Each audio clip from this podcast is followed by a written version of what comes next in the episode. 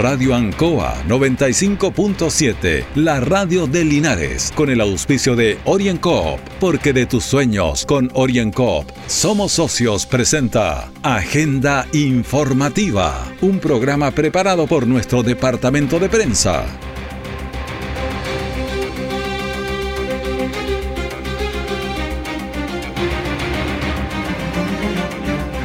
Muy buenos días a la audiencia de Agenda Informativa en Radio Ancoa de Linares en este lunes 27 de septiembre de 2021, Día Internacional del Turismo.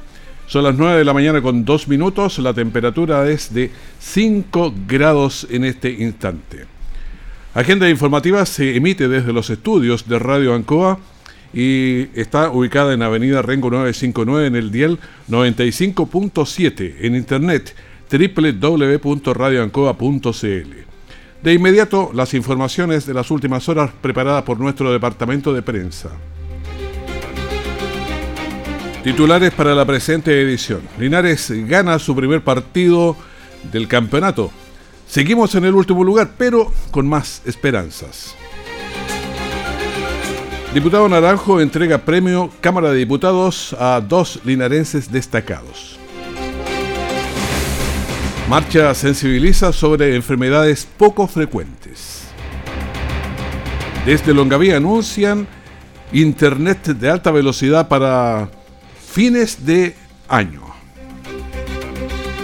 El detalle de estas y otras informaciones ya viene sido tiempos difíciles, de incertidumbre, porque las ventas han bajado, hemos tenido miedo y preocupa no saber cuándo las cosas mejorarán. La pandemia nos ha afectado a todos. Me acerqué a Oriencop buscando una solución y mi sorpresa fue enorme. Entendieron de inmediato mi situación y juntos buscamos la mejor alternativa para salir adelante con mi negocio. Reactiva tu negocio con Oriencop. Solicita tu crédito microempresas de 14 millones en 48 o 60 cuotas con una tasa súper baja. Oriencop Cooperativa de Ahorro y Crédito. Siempre en el lugar donde se produce la noticia están los equipos de prensa para que usted se informe primero. Agenda informativa.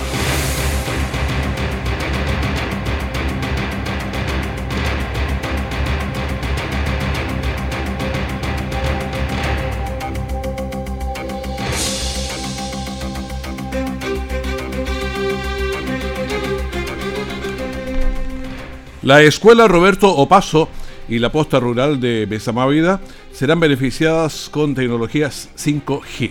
La noticia la dio a conocer el subsecretario de Telecomunicaciones, Francisco Moreno, en visita a la escuela rural del sector de Mesamávida. La autoridad nacional fue acompañada por el alcalde de la comuna, Cristian Menchaca, y el senador Juan Antonio Coloma, y también el seremi Carlos Palacios más concejales de la comuna. Escuchemos a Francisco Moreno, subsecretario de Telecomunicaciones. En la práctica significa que los 149 estudiantes de este establecimiento educacional van a tener un apoyo muy importante para su proceso educativo y pedagógico. También vamos a apoyar de esta manera a los profesores y queremos que también la comunidad tenga un rol activo en ese sentido. Después de 18 meses de pandemia, sabemos lo complejo, lo difícil que es poder realizar nuestras actividades normales sin una buena conectividad, sin una conectividad que nos permita comunicarnos, mandar correos, eh, en fin, hacer los trámites eh, correspondientes y el hecho de que estemos hoy día acá en este establecimiento educacional es un gran avance. Y aparte hemos mencionado que tenemos un plan de iniciativas, por eso hablamos de que va a haber una explosión de conectividad en la región de Maule. En primer lugar, a través de la fibra óptica nacional, que ustedes pueden ver en este mapa, que va a significar en la práctica una inversión muy relevante para que construyamos una carretera de fibra óptica, que va a llegar a 24 de las 30 comunas y que en la práctica significa darle conectividad a esas 24 comunas que hoy día tenían o mala conectividad o no tenían los proveedores suficientes de este servicio. Posteriormente a eso, el segundo proyecto, el proyecto de última milla. No solamente queremos estar en las cabeceras de las distintas comunas de la región, queremos llegar a los sectores apartados y eso lo podemos hacer a través del programa Última Milla que ya fue aprobado por el Consejo Regional del Maule. Estamos en la última etapa respecto al convenio de transferencia de recursos desde el gobierno regional, que son fondos del FNDR, a la Subsecretaría de Telecomunicaciones. Ahora vamos a escuchar al senador Juan Antonio Coloma. Son muchos recursos, son más de 10 mil millones de pesos para conectar de en primera calidad las distintas escuelas, liceos de Chile, son más de 10.000, a un Internet de alta velocidad. O sea, aquí en Mesa Madre vamos a tener, a más tardar en enero, vamos a tener Internet de alta calidad. ¿Qué, ¿Qué va a permitir eso? Que los alumnos pueden tener un desarrollo completamente distinto. Adicionalmente, los APR, y como aquí hay una APR al lado, van a tener 5G. Eso va a tener la, la más alta velocidad de todas. Y eso va obviamente a ayudar a toda la gente del sector, porque si uno puede comunicarse, de tener algo que era tan importante como un internet de primera calidad. Yo creo que, yo sé que en todas las cosas que recorridos que yo he hecho, una de las cosas que más me reclama la gente que se corta la señal de internet, que los niños no pueden estudiar porque se corta la transmisión, que se tranca, que se pega, ¿cierto? Bueno, eso es lo que hemos logrado dar un paso adelante. Y vamos a escuchar de inmediato también al alcalde Cristian Menchaca. Bueno, qué bueno que Mesamaya va a tener en diciembre, nosotros creemos que en diciembre se van a unificar los, los esfuerzos y vamos a tener todos los colegios con fibra óptica eh, instalándose en ese momento, así que Mesamaya y otros colegios, todos los colegios de la comuna van a tener la misma eh, calidad eh, y categoría. Lo importante es que aquí se está ah, dando una buena noticia por parte del subsecretario que vamos a tener vía electrónica, o sea, nosotros vamos a tener nuestros puestos con fibra óptica. ¿Cuál es la diferencia? Porque podrían preguntarse, que uno es vía eh, sistema de, de, pantallas y nosotros vamos a tener fibra. Eso va a significar que todos los vecinos el día de mañana se van a poder conectar y van a poder tener los vecinos en sus hogares eh, internet más rápido. Ahora, este proyecto beneficia puntualmente al colegio, que es súper bueno, y de aquí creo que nos vamos al sector de la posta, donde hay una muy buena noticia para la gente de la, de la posta de Mesa Mavia, que está aquí cerquita. Bueno, la presentación de la nueva tecnología 5G que tendrá la Escuela Rural Roberto Paso y también la posta rural de Mesa Mávida es una nueva conexión a través de vía microondas, lo que permitirá que Longaví pueda convertirse en una de las comunas con mayores puntos de conexiones, entregando conexiones a entidades públicas y privadas. Orienco está presentando Agenda Informativa en Ancoa, la radio de Linares. Han sido tiempos difíciles, de incertidumbre, porque las ventas han bajado, hemos tenido miedo y preocupa no saber cuándo las cosas mejorarán. La pandemia nos ha afectado a todos. Me acerqué a Oriencop buscando una solución y mi sorpresa fue enorme. Entendieron de inmediato mi situación y juntos buscamos la mejor alternativa para salir adelante con mi negocio. Reactiva tu negocio con Oriencop. Solicita tu crédito microempresas de 14 millones en 48 o 60 cuotas con una tasa súper baja. Oriencop Cooperativa de Ahorro y Crédito. Nuestra central de prensa está presentando Agenda Informativa en el 95.7 de Radio Ancoa. En las 9 de la mañana con 9 minutos tenemos línea directa con el abogado y académico Héctor Hernández. Buenos días, ¿qué tal? Buenos días Raúl, un gusto, un saludo, saludarte, valga en este día que amaneciste un poquito nublado, pero ya se despejará. Exactamente. Bueno, tenemos un tema candente que me gustaría tratar de inmediato. ¿Qué pasa con los migrantes, Colchane y Quique? Es un problema no solamente de ellos, es un problema país. Así es, esto es un tema complejísimo que va más allá, digamos, de las normas de ingreso, que son básicamente nombres de extranjería o de policía, digamos, de ingreso, salida de personas de un país a otro. Es un tema mucho más complejo que tiene que ver con la facultad que tienen los países de regular el ingreso y salida de personas en calidad de migrantes. Toda nación tiene derecho a regular las personas que desee que vivan o no vivan en su país, independiente del derecho humano al tránsito por cualquier lugar. Eso por una cosa. En segundo lugar, es muy importante señalar que eh, los derechos fundamentales, los derechos humanos de las personas son irrenunciables y existe una obligación no solo desde el punto de vista moral, sino que legal, de ampararlas. El gran problema que está enfrentando Chile es un problema eh, propio del desarrollo que tiene el país, propio del nivel de, de, crecimiento económico, propio de su desarrollo social, económico, cultural, educacional, en materia incluso de salud, que por supuesto eh, genera que este país sea atractivo para miles de inmigrantes de toda Sudamérica fundamentalmente, pero incluso de otros países del mundo, a llegar a él.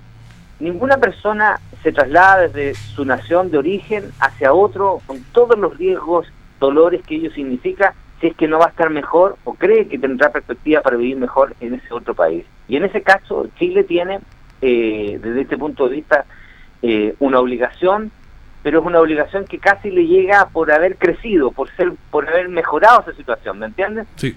Y ese es un problema complejo que es muy difícil de afrontar con soluciones sencillas, simplemente con normas de policía, digamos. Pero el punto de equilibrio es complicado, le ha pasado a Estados Unidos, a Europa, eh, entonces plazas ocupadas, eh, seguridad colapsada, servicios públicos, hospitales, postas, es, tiene sus complicaciones serias ahí. Por supuesto, y tú das en el clavo precisamente en los aspectos que son los que nos deberían llamar a hacer adecuadamente la regulación. ¿Por qué? Porque lo primero que te dije fue que cada nación, cada país tiene derecho a regular las personas que ingresan y egresan de su país, ¿cierto? Ese es un derecho fundamental, por algo existen las naciones que tienen soberanía, tienen fronteras, etcétera.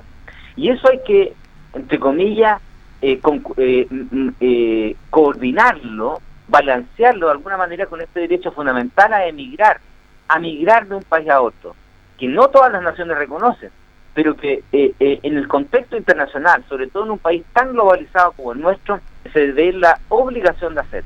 Además, políticamente, evidentemente aquí ha habido situaciones en que los mismos gobiernos han llamado a ocupar plazas dentro de un país que requiere manos de obra. Tú mismo, no sé si lo has visto estos días, estoy seguro que sí, como eh, el sector agrícola en una región como la nuestra está carente de mano de obra.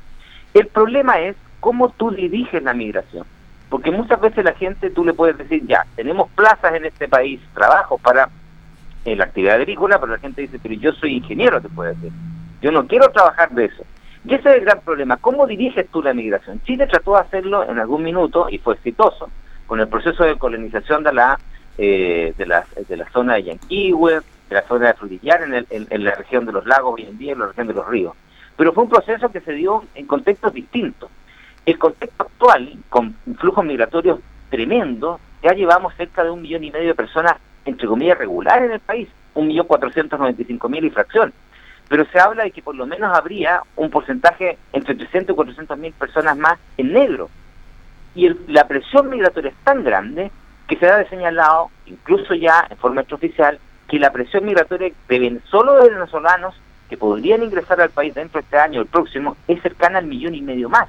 O sea, el país no tiene la capacidad de eh, poder solventar un tipo de migración de esa naturaleza. No está en condiciones el país de hacerlo. Por lo tanto, es muy complejo cómo enfrentas tú esa realidad. Sí, es un tema que hay que pensarlo, porque uno llama la atención lo que está pasando en, en la plaza de Iquique, una plaza ocupada durante un año, entonces la gente, cuando es además un foco de delincuencia, porque se va juntando, Claro, quemarle las cosas es muy fuerte, obviamente, pero por eso decía, es muy difícil equilibrar, porque uno está aquí a, a 2.000 kilómetros de distancia. Así es. Y el tema de eh, Iquique es, bastante más complejo. Yo eh, estuve revisando los videos que han circulado en Internet eh, para preguntarme cómo surge una marcha de esta naturaleza. 5.000 y fracción personas que se organizan. ¿Cómo se organizaron estas personas? Y me llamó mucho la atención, yo no sé si tú pudiste ver las imágenes que circulan, de que había gente que tenía banderas del pueblo mapuche. La famosa bandera esta, digamos, inventada, porque el pueblo mapuche nunca tuvo una bandera propiamente tal, pero la bandera que representa hoy el pueblo mapuche, la bandera de los pueblos atacameños y en general los pueblos nortinos, y algunas banderas que, se usaron durante el estallido social. Uno podría haber pensado que habitualmente estos movimientos contra los inmigrantes eh, de, de, corte xenófobo son habitualmente de extrema derecha o de derecha, pero aparentemente aquí no hubo eso, sino que da la impresión que por las banderas que se ven, salvo que sea un montaje, no creo yo que lo sea, pero bueno, a esta altura de uno ya piensa cualquier cosa, eh, quien organizó esto no fue precisamente los movimientos, los movimientos de, ultra, de ultraderecha, sino que todo lo contrario, porque incluso en los posteos terminaban culpando al presidente Piñera y terminaban con el típico hashtag renuncia a Piñera. Entonces, además hay ahí un componente muy político respecto de lo que pasó ese día. Evidentemente al Estado, al gobierno chileno le corresponde la seguridad y en eso está absolutamente al debe. Ya lo sabemos como lo que ha vivido la Araucanía. Hoy el conflicto de los inmigrantes en Colchane y en Iquique. Pero independiente de eso, la marcha misma tuvo un componente muy político y yo creo que en los días va a ir eh, dilucidándose de dónde viene finalmente. Sí, va a ser un tema que va a seguir, no, no es tan fácil. ¿Por qué? Porque los migrantes eh, no lo pueden hacer desaparecer, los mueves de una, de una plaza a otra, pero claro, ahí, están ahí, digamos, es un, es un tema. Eh, vamos a otro tema. déjame solo un puntito antes de eso y hay una realidad que es evidente que eh, Chile eh, ha ido bajando su tasa de natalidad a términos tales que ya no tiene tasa de reemplazo, es decir, ya las mujeres no están teniendo la cantidad de hijos suficiente para reemplazar la población que va muriendo en Chile mm. y los matrimonios de las familias chilenas no lo tienen. Y esa es una realidad eh, que, que, nos, que nos está golpeando cada día más, que la población chilena está envejeciendo y por lo tanto requerimos brazos amigos que permitan mantener este nivel de desarrollo. El tema es cómo regulamos un flujo que es tan grande que el país no, no tiene abasto para hacerlo, pero sí necesita. Eso es un tema complejo. Sí, exactamente. Vamos a otro tema. Hoy y mañana se vota el, cuarto retiro. Así es, lleno de indicaciones. Recuerdo que se presentaron una serie de indicaciones, entre ellas la del candidato Boric, que fue rechazada. Pero hay varias más que quedan todavía, incluso una que autoriza retirar el 100% en casos de enfermedades criminales o catastróficas y entre eso se vota hoy. Y ya mañana debería pasar a la Cámara a votación general y ahí ya vamos a saber si finalmente se aprueba o se rechaza. Ya hemos conversado muchas veces lo que significa esto desde el punto de vista económico, esto es nefasto, es una mala política pública, ya la gente está viendo las consecuencias, pero además hoy en día yo creo que además es antojadizo y tiene que ver con una cuestión meramente política de determinar el modelo de las AFP. No tiene una razón de ayudar a las personas que lo están pasando mal. No, no, yo, en este minuto ya no es esa la situación. La situación es básicamente una cuestión política por terminar el modelo de las AFP y darle un golpe de gracia al gobierno en esta materia. En otro tema, la ley corta de pensiones, ¿cómo va? Tenía cierto parentesco, pero está lejos ya. Sí, que también tiene por la misma razón, en realidad se dicta esta ley corta el gobierno la envía para tratar de frenar el cuarto retiro porque lo que tiene por objeto es mejorar el pilar solidario y aumentar la cobertura a quienes a quienes alcanzaría el pilar solidario. Es una ley muy muy breve, no regula todo el proceso de, de, las de, pensiones, digamos, y de, jubilación, porque no habla todavía esta ley de aumentar la de jubilación. Sabes, Raúl, que nosotros necesitamos urgentemente en Chile aumentar la, la edad de jubilación y eso políticamente a nadie le conviene decirlo pero ah, con las tasas de, eh, de, esperanza de vida que tenemos en Chile hoy, ya la gente no puede trabajar solo hasta los 60 las mujeres y los 65 los hombres, se requiere más. Inglaterra ya lo está haciendo, pero es un proceso muy, muy complejo porque la gente se opone. Y ese, perdón, y ese proyecto se vota también mañana. Y vamos a ver si logra eclipsar, digamos, la vorágine de la María del cuarto retiro y eh, sirve como tapón, digamos, hacia el mismo. Y había otro tema que era bastante fuerte, que ahora ha pasado un poco a segundo plano, pero está el tema del, del aborto voluntario. Sí, muy complejo, porque en el fondo permite el aborto, tal como tú lo dices, el aborto voluntario hasta las 14 semanas. Ya no es un aborto con tres causales, es un aborto libre, pero hasta las 14 semanas. Y eso se vota. Aparentemente los votos eh, estarían, no obstante, recuerdas tú la polémica de la diputada Joana Pérez, demócrata cristiana, que votó en contra. Por lo tanto, ese proyecto que pasó a comisión mixta salió con un informe negativo, donde tres votos en contra y tres votos a favor, se ingresa ahora a la sala de la Cámara a la discusión general del proyecto, pero ya viene con un una, una informe negativo de esa comisión, porque la, la diputada demócrata cristiana Yasna Pérez se opuso, ella dijo que estaba en contra del aborto, que era pro vida y por lo tanto votó en contra. Pero aparentemente los votos estarían para aprobar esa ley y ahí desde ese punto de vista Chile se transformaría en una de las naciones más liberales en el mundo en esta materia. Perfecto. Eh, línea directa con el abogado y académico Héctor Hernández. Muchísimas gracias por todos estos comentarios aclaratorios en el día de hoy. Muchas gracias a ti. Esperemos tener una semana que siempre uno espera sea en beneficio del país. Un saludo, un abrazo cariñoso a todos los linares. Perfecto. Muchísimas gracias. Que esté muy bien. Igual, hasta luego.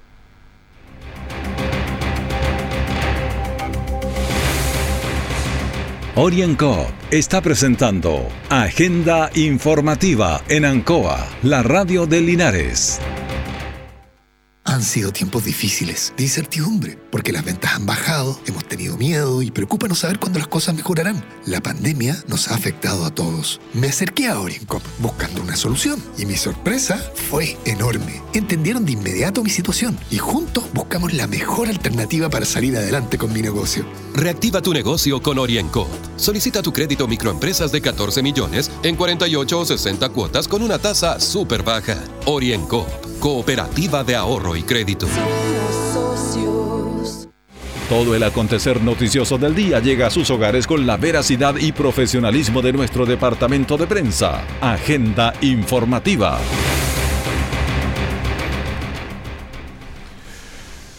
Deportes Linares sumó su primer triunfo en el primer eh, partido de la segunda rueda. En cada uno de ellos hemos estado sufriendo, pero bueno, ahora le ganamos arranco por dos goles a cero.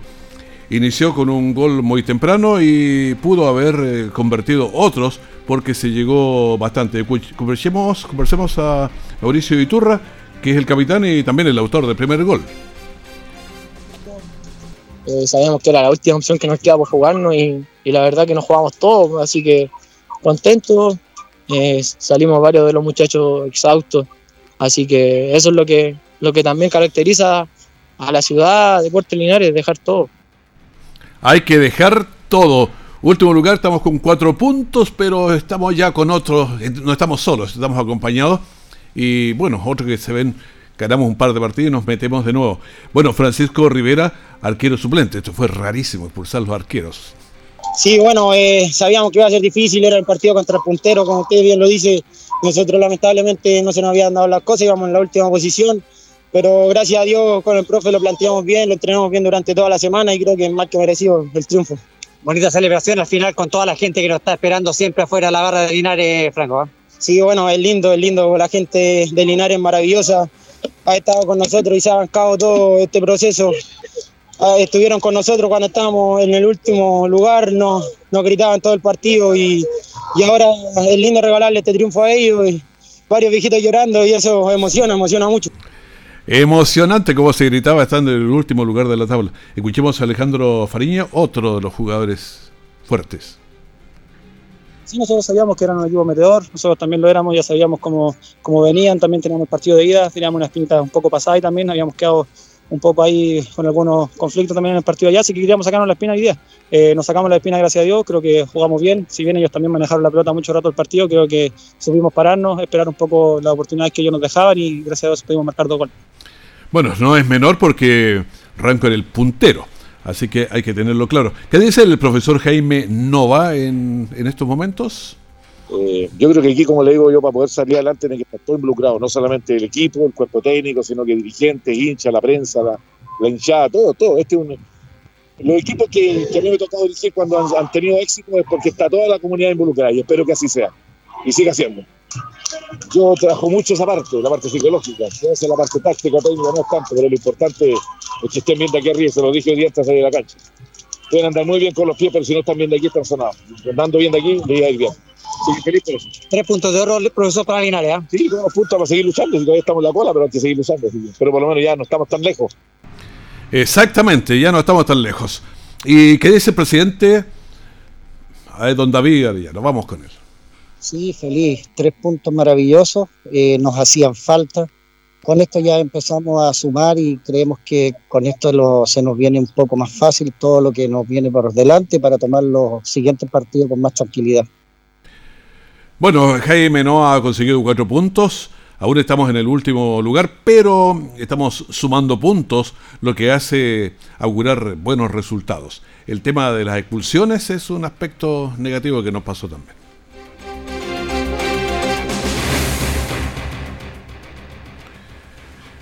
En ceremonia realizada en la Biblioteca Pública de Linares, el diputado Jaime Naranjo entregó un reconocimiento a dos linarenses con años de trabajo en la ciudad. Se trata de la medalla del Congreso Nacional de la Cámara de Diputados, entregada al ex parlamentario y ex alcalde Carlos Villalobos y al comunicador social de Radio Ancoa, Julio Aguayo.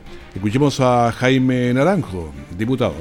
Muchas veces cuando se hacen reconocimientos públicos a las personas, se entrega en este caso una medalla, pero detrás de esa medalla hay una historia y hay un reconocimiento a la labor, en este caso tanto de Carlos Villalobos como de don Julio Aguayo.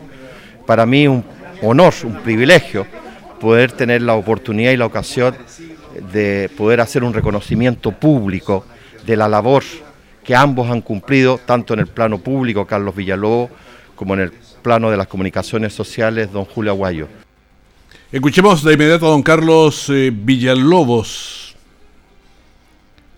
Muy agradecido por eh, la labor realizada en la, en la, provincia, no solamente en la comuna. Un reconocimiento, ojalá sea reconocimiento para todos los demás también, muchos luchadores sociales, mucha gente de diversas tendencias que ha trabajado tanto por eh, Linares y por la provincia. Y escuchamos también al comunicador social de aquí de Radio Encoa, Julio Aguayo.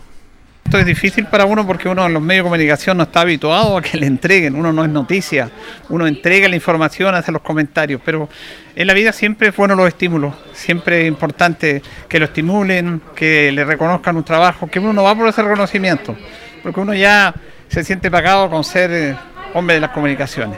Y escuchamos también a sus socios de Deporte en Acción, Jorge Pérez. Y lo sentimos muy, pero muy contento que haya sido reconocido Julio Enrique Aguayo, que bastante tiempo lo esperábamos y en esta oportunidad, gracias al diputado eh, Jaime Naranjo, fue reconocido nuestro. Y también escuchamos a Luis Lorenzo Muñoz. Un momento para nosotros como Deporte en Acción que nuestro, en nuestro espacio hay una persona que sea reconocida por la Cámara de Diputados es un tremendo honor. Es una cosa tremenda y, y primera vez que nos ocurre. Y como amigo personal de toda una vida que él me llevó al deporte, eh, me siento tan feliz como Julio. Bueno, la historia, las comunicaciones son espacios para formar referentes sociales que clarifiquen el accionar de la comunidad. Eh, escuchemos a Mario Mesa, alcalde. Yo creo que este reconocimiento que el diputado Jaime Naranjo Ortiz ha efectuado el día de hoy, con la presencia de quien habla, pero también con la presencia de Monseñor Tomislav, eh, hace que en definitiva se realice un, una justicia respecto de, de, hombres públicos que se preocupan no solamente de Linares, sino del resto del país y que invitan a la reflexión desde las letras, desde la radio, eh, respecto de lo que somos y de lo que debiéramos ser. Bueno, escuchemos ahora a la hija que la Villalobos, que señaló lo siguiente. Estoy muy emocionada y muy agradecida eh, porque eh, se hagan estos reconocimientos en vida. Mi papá ha sido el mejor papá y también, eh, desde mi perspectiva, uno de los grandes servidores públicos a Linares, a, su país, así que estoy muy emocionada y muy contenta. Bueno, muy feliz todos con este reconocimiento que se hizo en la Biblioteca Pública número eh, 8 de Linares. Una miradita muy rápida a lo que pasó con el coronavirus, porque el país y en la zona estamos todos ocupados todos los días de lo que pasa, nerviosos también, porque se están viendo ya los resultados del día 18, a ver cómo lo vamos a pasar, si las vacunas ayudan, en fin, si nos portamos bien. Por eso que estos días son claves. Y el informe de ayer señala nuevos contagios 775, estamos un poco más alto de lo que teníamos antes. Y en el total vamos en 4.486 el total de activos, estuvimos en 2.000 por ahí. Personas fallecidas eh, tuvimos 8 y en total van 37.440. Pacientes en las UCI 391, esto ha bajado un poquito. Y pacientes conectados a ventilación mecánica invasiva 291. La positividad del día está en 1.04, también está un poquito más baja, lo que nos alegra. Y la positividad de la semana está en 1.16. Linares eh, tuvo en las últimas 24 horas 3 contagios y tenemos 8 contagios activos. Ay, cómo me gustaría decir que tenemos 0, pero tenemos 8 todavía, que no es tan alto. ¿Qué pasa en, las, el resto de las comunas? Longaví tiene una tasa de incidencia de 18.3, Hierbas Buenas se ha subido, ¿eh? no tenía ninguna, ahora ven 41.7. San Javier tampoco tenía y están 8.1. Villa Alegre, una tasa de incidencia de 5.8. Colbún y Retiro no tienen. Parral tiene, ojo, se fue arriba, 98.8. En la región, Curicó tiene 8.6, está muy bien. Talca 19.4. Cauquenes ha bajado a 80.2 y la región del Maule tiene 19.0.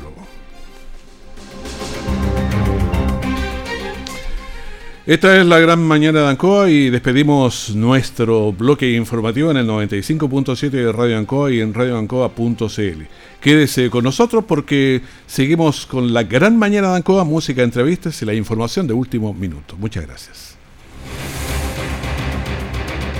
Radio Ancoa 95.7, la radio de Linares, con el auspicio de OrienCoop, porque de tus sueños con OrienCoop somos socios, presentó Agenda Informativa, todo el acontecer noticioso del momento preparado por nuestro departamento de prensa. Radio Ancoa, por la necesidad de estar bien informado.